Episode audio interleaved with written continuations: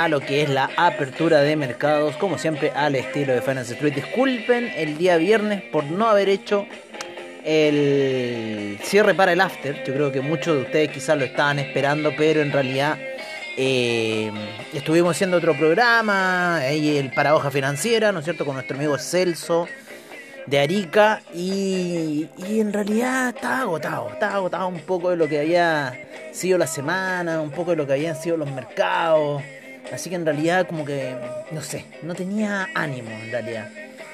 Eh, si empezamos con la semana, ¿no es cierto? La semana fue bastante alcista, por decirlo así. Ya está comenzando ahí con unos dejos medios neutrales. Hoy el que subió harto esta hora ha sido el Bitcoin. Bitcoin ha subido harto, Ethereum también en la gráfica de 4 horas. Está apoyándose en la media de 20 periodos, ha tenido buena salida. Así que ahí, desde ayer, que empezaron las compras en el Bitcoin a apoyarse la gráfica por de una hora por sobre la media de 20 y 12 periodos. Así que es bastante interesante lo que está ocurriendo en el Bitcoin la gran subida. Ahí lo vamos a ir analizando. En lo que son los mercados, en lo que son los mercados un poco laterales, el inicio. Está interesante un poco la gráfica de una hora del Russell 2000. Está bastante interesante. Así que vamos a tenerla en cuenta ahí. Cómo se ven cuatro horas la gráfica del Russell 2000. Claro, en 4 horas está justo ahí en la media de, de 20 periodos tocándola con un estecuástico a la baja. Así que se ve bastante interesante un poco lo que puede ocurrir en el Russell 2000. Por lo que estoy viendo ahora, ¿no? A gráfica daily hubo un pequeño doji. Así que en cierta forma yo creo que podrían activarse algunas ventas. Yo creo que hoy día podríamos ver algunas caídas en el mercado, ¿no? Así que Vamos a ver lo que sucede. Como les digo, la semana pasada fue muy alcista para los mercados. Eh, en especial el SIP, el, ¿cómo se llama? El Russell 2000, el Dow Jones. Hay una figura técnica interesante que está ocurriendo en el petróleo. ¿ah? Una salida hacia, hacia la alza, por lo menos en lo que se ve en las gráficas. Así que ojo con esa situación. Por lo menos aquí el estocástico en semanales del el Russell 2000 se ve como medio alcista. ¿ah? Pero yo, por lo menos lo que estoy viendo ahora, podría venirse una pequeña caída, por lo menos lo que es la gráfica de una hora. Se ve bastante interesante esa situación. Para de repente entrar en una venta, pero claro, entraría una venta con corta, ¿no es cierto? 2324. Está yendo la gráfica de 15 minutos. Así que bueno, vamos a ver un poco lo que va a ocurrir, vamos a ver un poco la situación que se está prestando bastante interesante y bueno, vamos a ver eh, cómo se van a dar los mercados. Recién están abriendo, eh, los mercados norteamericanos recién están abriendo ahí los futuros. Ya deben haber abierto el Nikkei. Vamos a ir a ver inmediatamente cómo está la eh, apertura en los mercados eh, de futuros. ASEAN shares start on caution note amid rise in COVID-19 cases. O sea, hay preocupación por lo que está ocurriendo por los aumentos de casos del COVID-19, ¿no?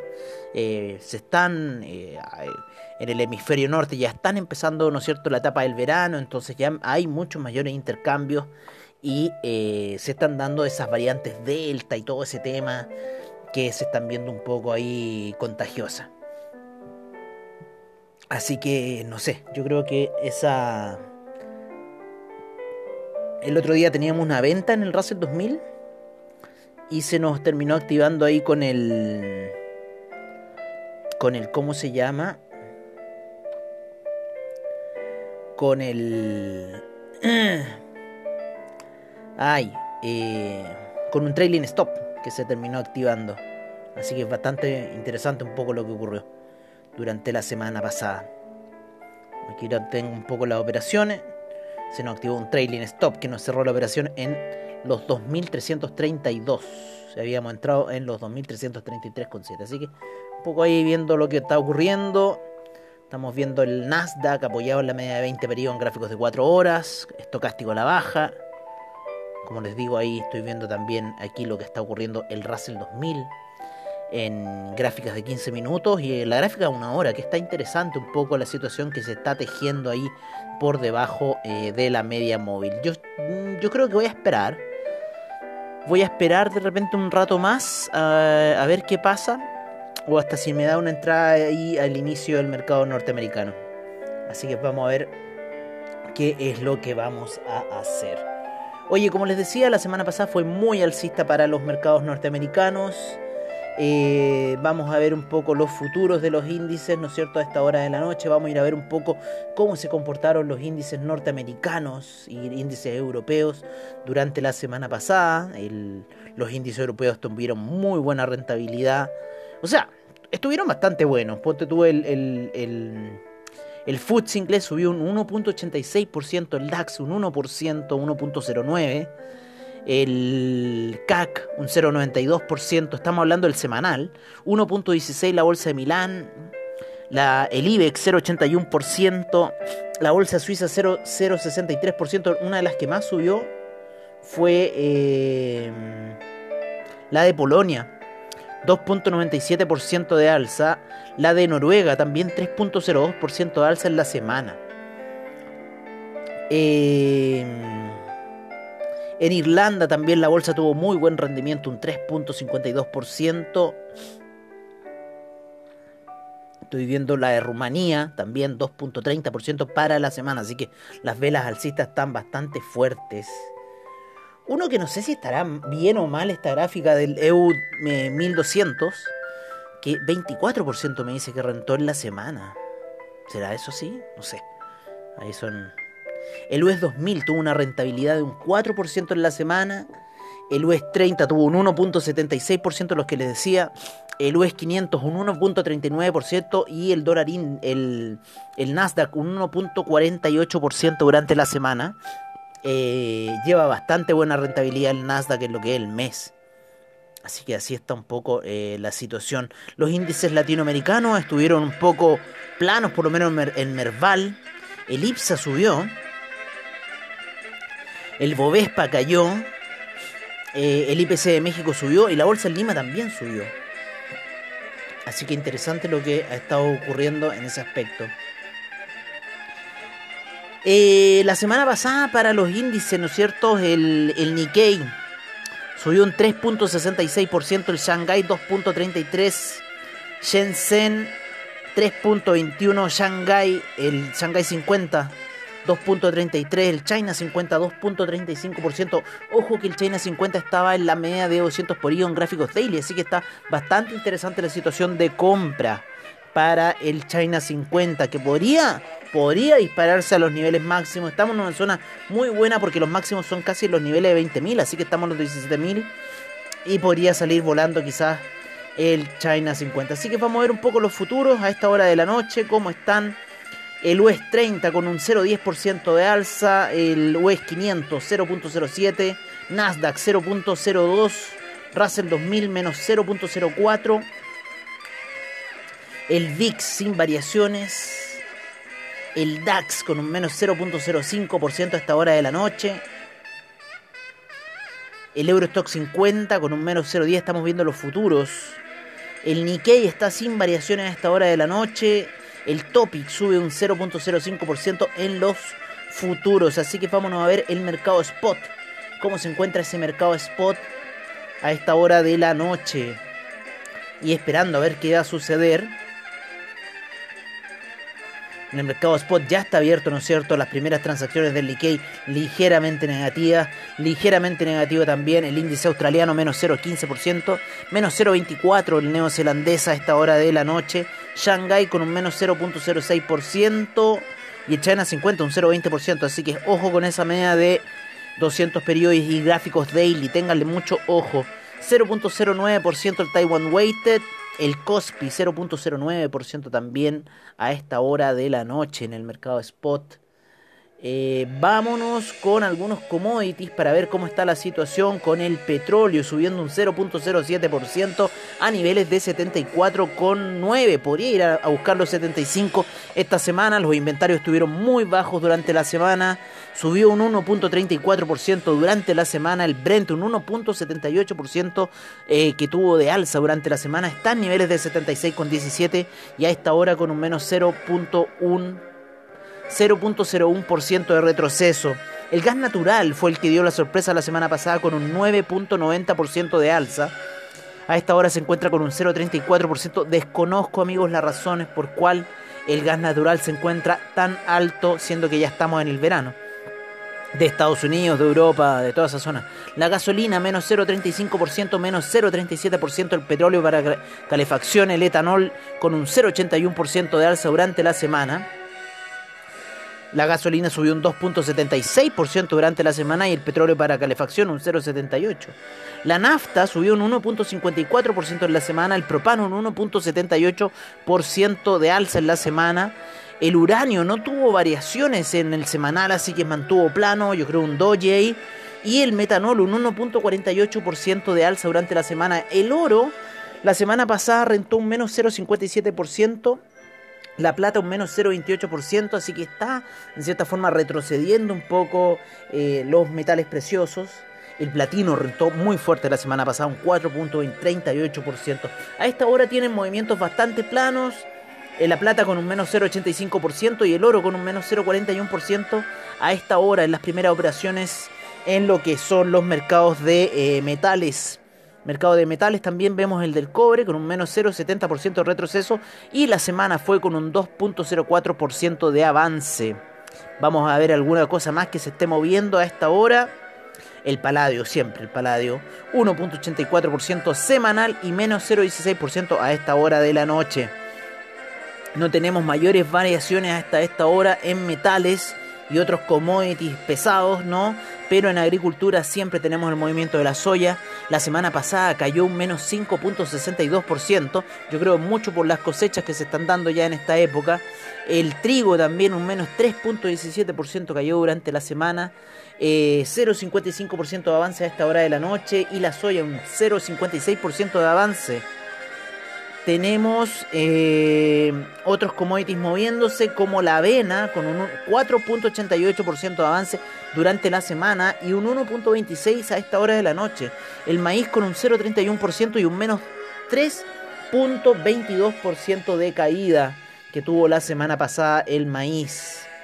Así que interesante. El café tuvo un alza de un 4.94% durante la semana el azúcar un 3.35, la cocoa 2.17, el jugo de naranja 2.14, la canola un 6.79%, el arroz 6.38% durante la semana. ¿Vale? Esos son un poco lo, que estamos, los números que estamos manejando, por eso eh, estamos manejando principalmente como el cierre de mercados, la apertura, estamos viendo esos números grandes, ¿no? Eh, la lumbre, menos 13.21% ya está y, terminó cerrando el día viernes con un menos 7.48% de caída. ¿Podrían venirse compras en la lumbre? Podrían venirse compras. Vámonos con las divisas tradicionales como el euro que se encuentra ligeramente retrocediendo a esta hora de la noche. El dólar index se encuentra en niveles de 91,84, sigue su avance el dólar index, sigue por sobre media móvil importante la gráfica de 4 horas. Esta semana podría ser clave quizás para el dólar index si sigue con la tendencia alcista o empieza ya esos retrocesos fuertes y en cierta forma la depreciación que ha estado llevando el dólar index ya hace tiempo. Ahora vamos a ver que con el gobierno de Biden parece que eso no está ocurriendo.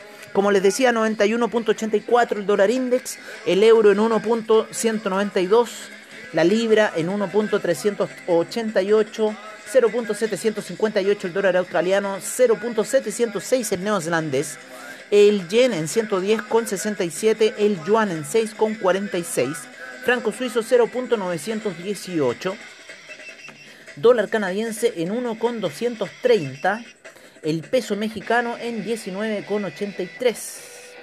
Una de las que se están moviendo ya a esta hora de la noche. Durante la semana tuvimos la que más se apreció fue el real brasilero con un menos 3.06% de caída. El peso mexicano también se apreció un menos 3.25% durante la semana pasada. El peso chileno, ¿no es cierto?, ocupando el tercer lugar con un menos 1.93% de apreciación. El real brasilero está en niveles de 4,93. El peso argentino sigue subiendo a 95,40. Peso colombiano en 3.742. Peso chileno 732. Y el sol peruano en 3,97. Así se encuentra un poco el mercado de las divisas latinoamericanas y de nivel internacional. Lo que sí ha estado movido, amigos míos, durante el fin de semana ha sido el repunte por parte del criptomercado. Hemos estado viendo eh, aquí en CoinGecko que se han creado 7 monedas durante la semana. Tenemos 8.227 monedas, 478 exchanges, 1.414.000 millones de dólares en market cap total un 5.4% de alza, un eh, volumen transado de 101 mil millones. La predominancia del BTC se encuentra en 45.7, el Ethereum 16.2 y el Ethereum Gas en 14 GWay. Oye, eh, se está viendo muy fuerte, muy, muy marcado la situación de alzas y caídas para el criptomercado. ¿Cuáles son las caídas? Las caídas son stablecoins por debajo del dólar, y el Ethereum Gas en niveles altos, ¿vale? Eh, por ejemplo, hoy día en la tarde estuvo ahí como que se quiso matar el mercado y el Ethereum Gas subió muy fuerte y el Tether había caído muy muy fuerte. Entonces, de cierta forma, el mismo criptomercado está controlando sus caídas. Es muy interesante el fenómeno, cosa porque han salido otras monedas como el Tether, el Binance Coin y otras cosas más en el, en el criptomercado y que en cierta forma están regulándose en cierta forma e, e, estas caídas que tiene. Ahora yo creo que la tendencia va a seguir siendo bajista. Vamos a ver un poco la gráfica del BTC y si bien en gráficas de una hora pasó la media de 200 periodos esa gran resistencia, en cuatro horas está en búsqueda de la media de 200 periodos y posible formación de doble valle. Así que no sé, está medio raro ahí la lateralización, la tendencia sigue siendo bajista, por lo menos lo que se ve en daily, todavía sigue por debajo de las medias de 20 y 12 periodos y de ir a buscar, iría a buscar la de 50 que viene cayendo de manera muy fuerte. Yo creo que el toque con la media de 50, amigos míos, va a ser clave en el criptomercado. Así que hay que tener mucha, mucho ojo y consideración de lo que está ocurriendo con la media de 50, de cómo viene cayendo en gráficos diarios y que si esta alza sigue va a ir a buscar esa media de 50 que en este minuto está a niveles de los eh, 38.564. Si va a buscar esa, esa, esa intersección. Así que podéis ir a buscar e-, ese nivel, pero para luego empezar caídas, porque viene muy fuerte cayendo esta media móvil y no creo que la gráfica vaya a decir, ah, sí, yo voy a seguir subiendo. No, no, esto, estos son mercados que no están regulados y al no estar regulados se tienen que soportar, si no se soportan en los fundamentales que lo están rigiendo, van a tener que soportarse en los técnicos que lo están guiando.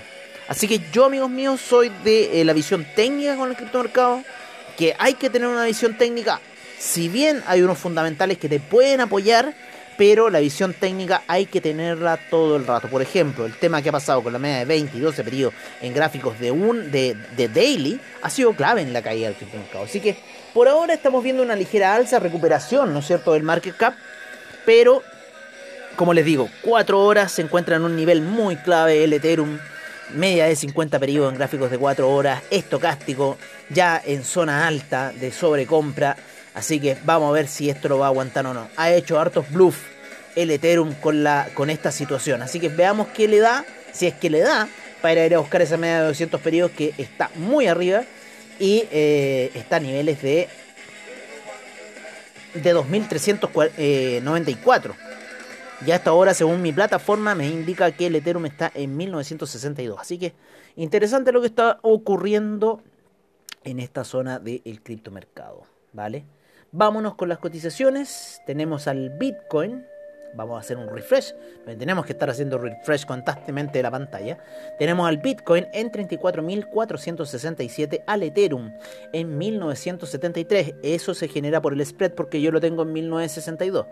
El Tether en 99 centavos, Binance Coin en 288,53, Cardano en 1,33, Dogecoin en 0.256, Ripple 0.643, USD Coin en 1 dólar, el Polkadot en 14,99. ¿Cómo se sigue cayendo Polkadot? Mucho le están pegando a las altcoins. Binance USD en 1 dólar, Bitcoin Cash 474,14, Uniswap sube a 17,08, Litecoin 131 ha subido fuerte el Litecoin, 131,37, Solana 31,20. Solana no se cayó tan fuerte, ¿eh? Solana no se cayó tan fuerte en la segunda caída. La primera estuvo fuerte, la de, inicio de semana. Así que veamos lo que va a suceder. Podemos quizá ir con un super pump para el día lunes. Siempre ocurren estos pumps de domingo, lunes, pump o dump. Vamos a ver qué ocurre.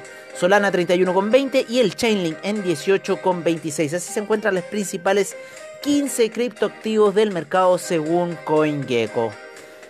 Así que bueno, yo por mi parte me despido hasta un rato más, hasta unas 12 horas más por lo menos cuando hagamos ya lo que es mercados on trade y estemos viendo lo que está ocurriendo con los mercados ya más despiertos, ¿no es cierto? Vamos a estar, parece, bien lateral esta noche, así que ya a esa hora nos vamos a estar viendo nuevamente, amigos míos, y los dejo cordialmente invitados para esa hora. Así que estén atentos, estén atentos, porque se pueden venir ahí jugadas interesantes. Está interesante un poco este me está tentando este Russell 2000 a la baja.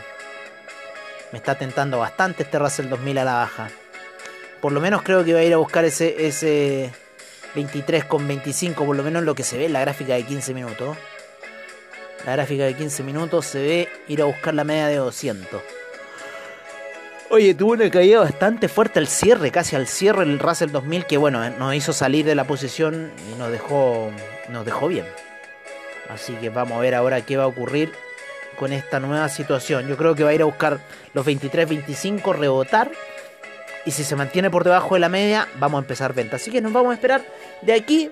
Hay que ser pacientes, nos vamos a esperar de acá hasta ya la, mañana como para, para ver cómo están moviéndose los mercados y ahí tomar una buena decisión de trade. Yo por mi parte, amigos míos, me despido con esta genial canción de los Gremlins y nos estaremos viendo a la tarde, a la, perdón, al mediodía, a la hora del brunch en Mercados on Trade. Un gran abrazo a todos ustedes y que tengan muy buen trade.